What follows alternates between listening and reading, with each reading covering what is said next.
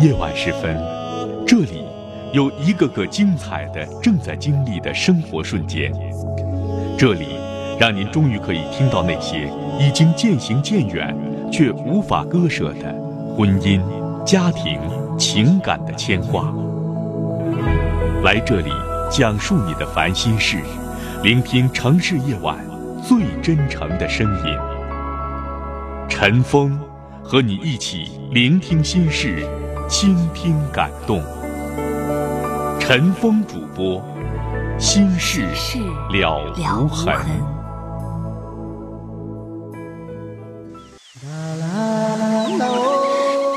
您正在收听的是《心事了无痕》，陈峰主播，欢迎继续收听。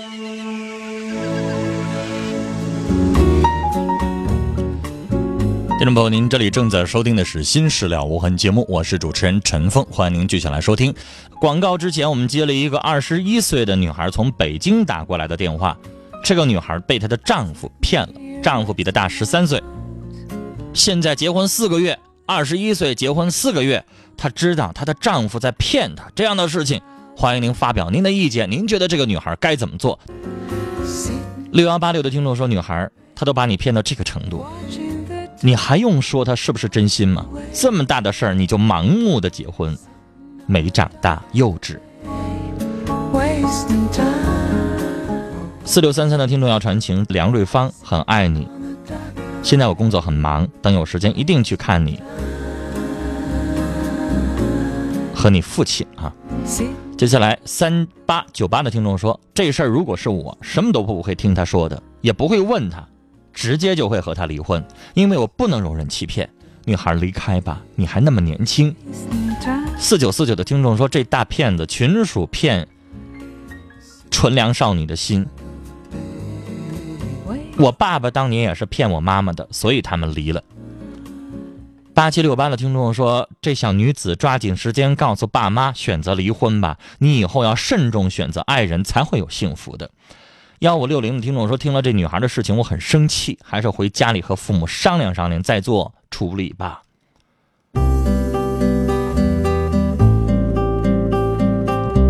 接下来我们要接的是一号线的电话。你好，哎，陈文老师，你好。你好，你说。哎，刚才我我那个，我刚才听了这个小女孩的事情，我觉得咱们大多数的，我觉得人人这女孩比较小，她这个阅历也比较浅，这受骗了。我觉得应该很多人应该给她一种多一点包容和一种关心。我我觉得有我一一些什么观点呢？我觉得你眼眼前的现在你没你也没有办法来面对她这个八岁的孩子。我觉得他既然给你骗成这样了，你也说不过他。我觉得最最好的也是一个方法，还是真的跟他离婚。而且现你现在你离婚之前，你可以跟他谈他有多少财产，你你你跟他说，就是说你必须要给我一笔钱，他有多少人？比方有五十万，你至少要了二十万。好好比来讲，我就说新婚姻法规定，他这个属于就是婚前属于一种欺骗，他们并没有告诉你这个这个他有以前有这个孩子，就是哪怕他不给你钱的话，你上法庭告他，他照样得给你钱。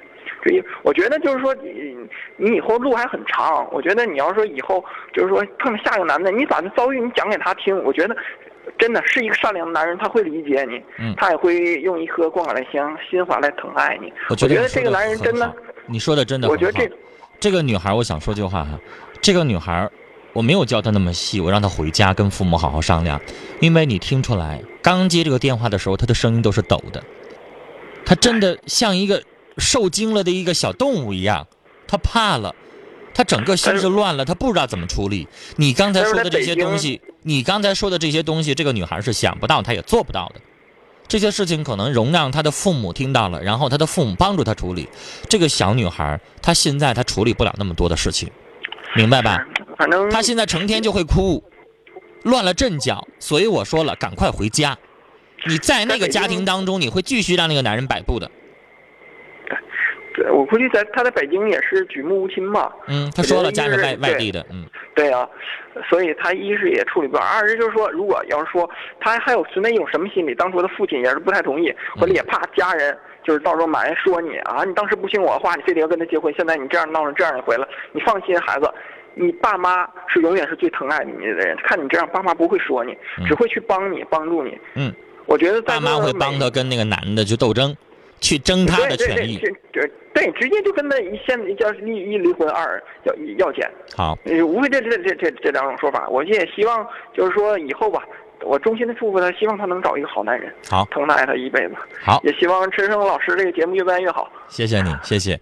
我觉得刚才的这位听众说的非常好，但是可能一切有待于这个女孩回到她家庭的温暖当中。她不再是一个受惊的小动物，受到了惊吓，然后不知道该怎么办了。回到家里边，父母去帮她拿主意，她才能够一步一步的知道怎么去处理她人生当中遇到的第一个重大的打击。我相信这个电话对于我们很多的年轻的听众来说，我希望对你们来说是一种触动。这么早的结婚，真的是件好事儿吗？八九二零的听众说，刚才那个女孩真的需要离婚，她还这么年轻，以后遇到会更好的。这个真的没有办法容忍，如果屈服了，以后的麻烦事儿会更多，不能够把这辈子绑在这个骗子的身上。一七呃一七五三的听众说，女孩把事情弄清楚就别犹豫了，坚决离婚。她的年龄也不算大，就有一个九岁的孩子，估计也不是说像你说的品质那么好的人。六八四二的听众说，陈峰你说的对，太小了，阅历也太少，社会是什么事情都会有的，不听不知道，一听真是使我懂了很多东西。三零零九的听友说：“对于二十一岁的女孩，你真的应该离婚。在我小的时候，我的父亲就告诉我一句话：对别人仁慈，就是对自己最大的残忍。那个男人那么骗你，你还应该让自己继续受伤下去吗？”幺八幺九的听众说：“你通过法律解决，离了吧，不要抹不开面子。现在都什么社会了？”二幺八三的听众说：“这个女孩必须得离婚，以后再处一个好的。”三八五三的听众说：“女孩真为你难过，和这种男人生活你是不会幸福的，离婚吧，希望你幸福。”八三四八的听众说：“我和他同岁，我也才二十一，可我还在上学。如果我是你，我会跟他离婚，趁现在没有孩子，现在离不是什么难看的事儿。你还年轻，希望你幸福。”二幺四八的听友说：“女孩活明白点，不然就变成羊被狼吃掉了。”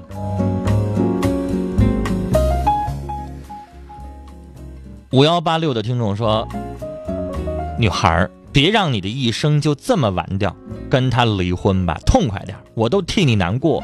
以后的事情多听一听你家父母大人的，他们毕竟比你有经验。以后你大了，你会发现没有那么多伟大的山盟海誓的爱情，有很多东西还是现实的。”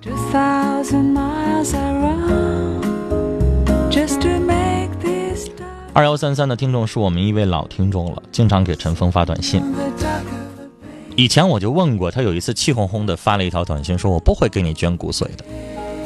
今天他又发了一条，比上一次更清楚了。他说我后悔了，我前男友他跪下地来求我，求我救他的命。他之前做了很多的错事儿，很严重的事情，我该救他。给他捐骨髓嘛？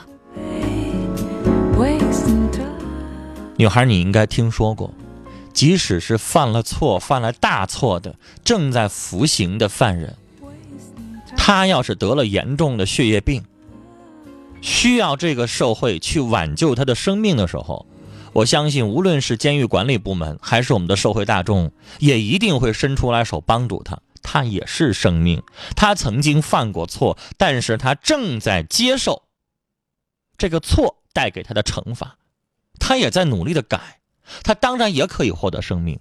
更何况你的男朋友他没犯罪，他只是犯了一些错呢。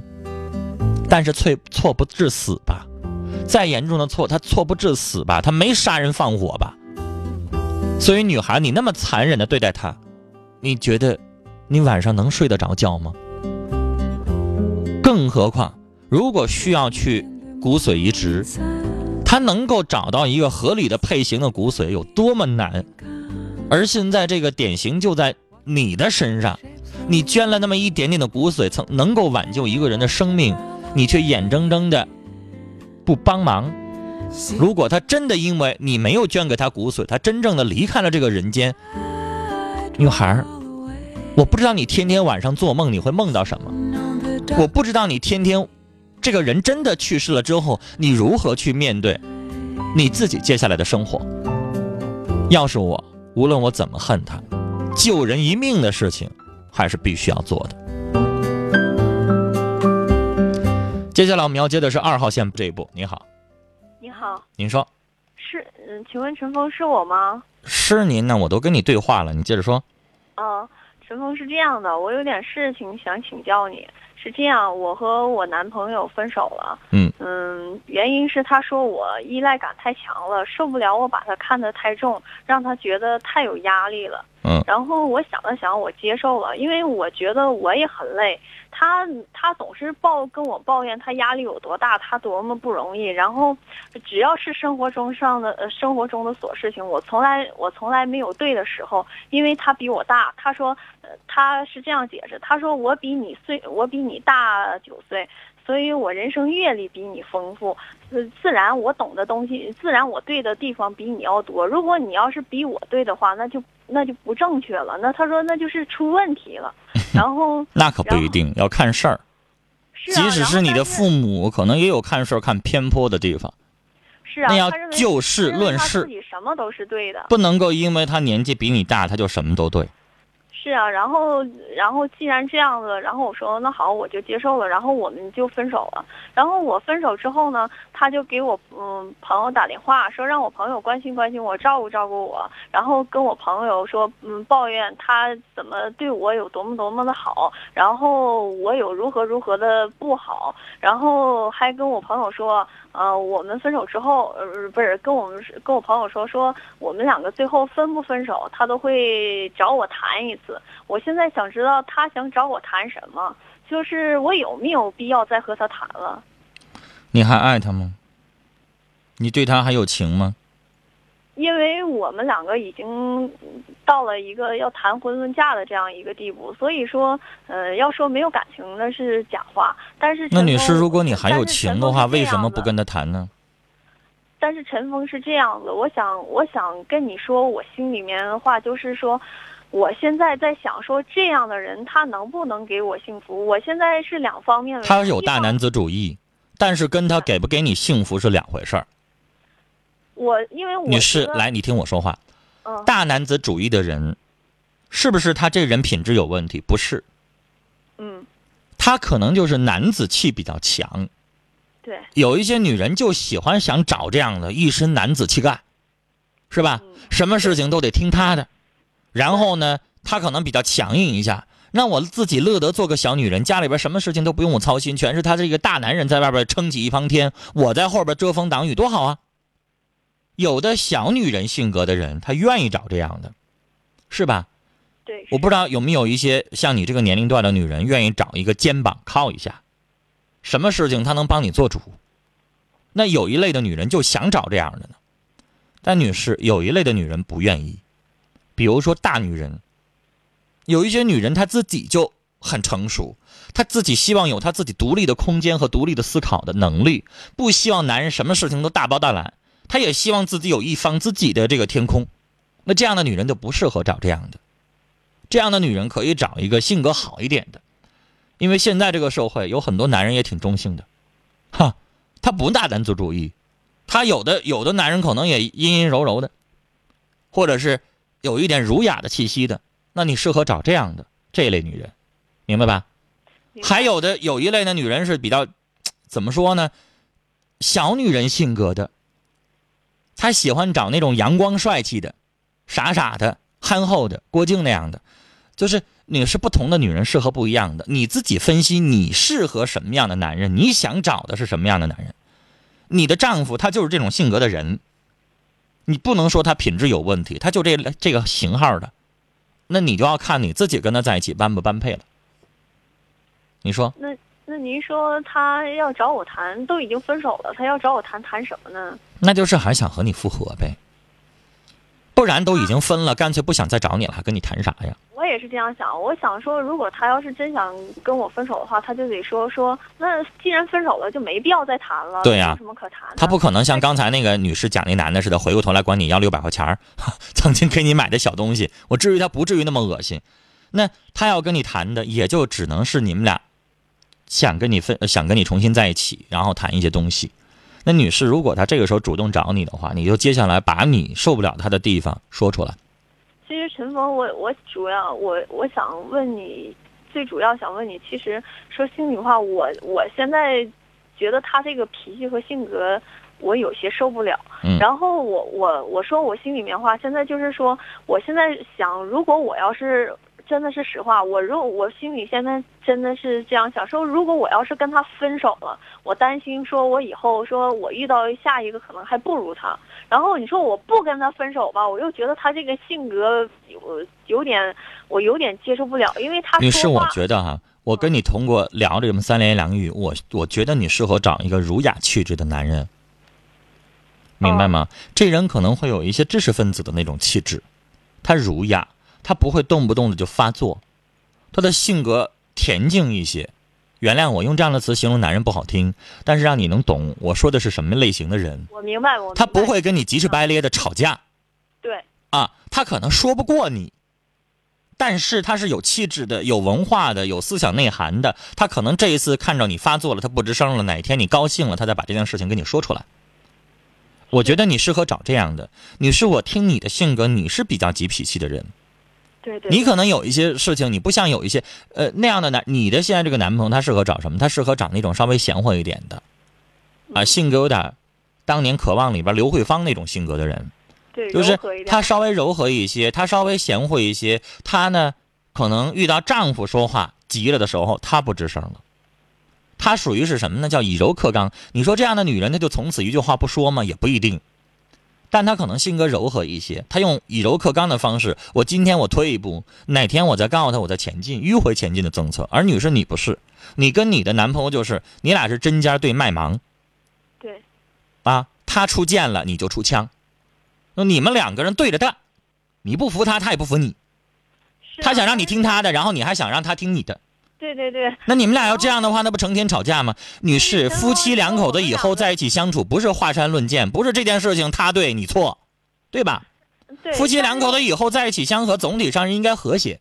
但是我我经常觉得说，你都比我大那么多岁了，那你应该迁就我一些，你不能说女士你这观点就不对劲儿不是说你哄他，也不是他迁就你，是我认为有一些事情就是就事论事，明白吧？明白有一些事情如果没有办法就事论事的时候，那你就应该闭嘴别吱声。我说了，夫妻两口子在一起生活就是应该和谐。当不和谐的因素出现的时候，一方没有办法去控制自己的情绪的时候，另一方就控制不行吗？你就不能像我刚才说那种方式迂回前进一下吗？你以为他出剑你就非得拿枪回吗？你就不可以躲闪一下吗？他吵架了你就不可以出去溜达一圈吗？你回过头来瞅瞅你父母，有没有你妈妈唠叨唠叨唠叨没完没了的时候，你父亲出去抽根烟溜达一圈，你妈妈闭嘴了？难道你母亲在那唠叨的时候，你父亲也得唠叨，两个人对着唠叨，两个人对着吵吗？不行吧？因为两个人在一起生活了二三十年之后，女士，两个人就有什么了？有一个彼此太深刻的了解了，发现他一张嘴又想没事吵架的时候，另一方就不吱声了呗，对吧？那这时才是夫妻的相处之道，是不是？那都像你这样两口子都比谁口才能力强，谁调门高，谁说话难听，谁能够说服对方。我说了，两个人成天华山论剑，你不累啊？是两个人成天非得分个高低，你俩谁武功高下，有什么意思呢？最后你赢了又能咋地呢？你赢了，然后你的幸福指数提高了，你觉得你这段婚姻幸福了？不会吧？啊，女士，你跟他吵完架之后，你第二天你是气顺了，你容光焕发了，还是你抬头了？女士，你想想，你俩吵完了一架之后，假如说你吵赢了，他听你的了，你就气定神闲了吗？你就突然就觉得你高兴了吗？你就幸福一个月吗？我觉得没有那种感觉吧。听你的了又能咋样？所以，女孩，我说了，要不然你的性格变一变。那现在你想变他，我认为不可能，明白吗？他要想变，让他找我。那咱现在你管他，他不带听的呀。我跟他说提一些意见，他可能听。那你现在说他能跟你按照你说的话做吗？明知道你说的是对的，他也不带按照你说的话做呀，对不对呀？他觉得还没面子呢，会很多。所以女孩我说了，要不然你改性格，要不然分手，你再找一个适合的。反正现在也分了，他的性格，而且已经像你们俩这个年纪超过三十岁的时候，我认为他的性格变起来很难。是是是是不是？是的。好了，谢谢你啊。跟你聊了这些，你也思考一下，好吗？嗯，好的，谢谢你啊。好，聊到这儿，再见。六六零二的听众说喜欢一女孩，但是她的态度我不明白，怎么办？继续跟她联系，发短信或者打电话去试探啊。或者直接说我喜欢你，看看他的反应。如果人家老不搭理你，就算了吧。二三零九的听众说，女孩飞了，女友女友飞了，因为家庭条件不好，是农村的，在哈市买不起房子。你是说你自己买不起房子，然后女朋友跟你吹了，是这意思吧？那以后继续努力吧。没有房子，确实是会会有很多人不愿意的。慢慢去努力。有了房子，有了你自己的经济条件，找个女朋友就不难了。三二三六的听众说，今天是小雨雪的生日，传情说希望我们四幺寝四幺室所有的寝室的室友们，希望小雪生日快乐。然后同时跟小洋洋长长久久。三六七四的听众说，我一直都没有对象，我也没有主动追求过别的女孩。同学们说我性格太内向，没有女孩会理我，这是真的吗？你现在是什么学校啊？如果你上大学，我可以鼓励你；如果你要上中学，算了。你的性格内向不内向，你以后会不会有出息、有成就，不在于你主被主动追求过女孩儿。你一辈子不结婚，你照样可以当领导，你照样可以当官，你照样可以有作为。内向这一块不是衡量这个人有没有出息的原因和根本。有一些工作。需要你很闯荡，需要你会，呃，待人接物啊，为人处事啊。但有一些工作用不着，比如说你现在要流行的网络写手，你坐家里边写东西就行了，用不着跟人打交道。看你以后啊做什么工作。但是我倒觉得人不一定都要开朗，但是起码的为人处事会会，能够有一个正常的人际交往也就可以了，不一定每个人都要开朗。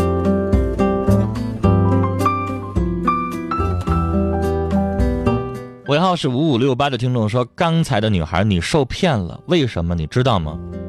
你应该在你个人的人生的问题上多问问为什么，然后坚定的离开他。”五九七八的听众说：“女孩，你遇到的是这个世界上少数的不要脸的男人。女孩，你还那么年轻，不要在这条路上陷下去。希望你有一个好的未来。” Watching the shapes roll 四六三三的听众，谢谢您。他说听节目有三年了，谢谢您。六七幺八的听众说，刚才北京那个二十一岁的小女孩，你太没有主见了。你的这种情况，结婚四个月被比你大十三岁的丈夫骗成这样，隐瞒你，必须和父母说，没什么。你不管发生了什么事情，父母都是你的父母，父母能够给你拿主意，别怕，没什么大不了的。四九零五的听众说：“我想跟那个小女孩说，别难过了，你还年轻，以后你的路还长着，离开这个骗你的畜生，你一定能够找到好男友。”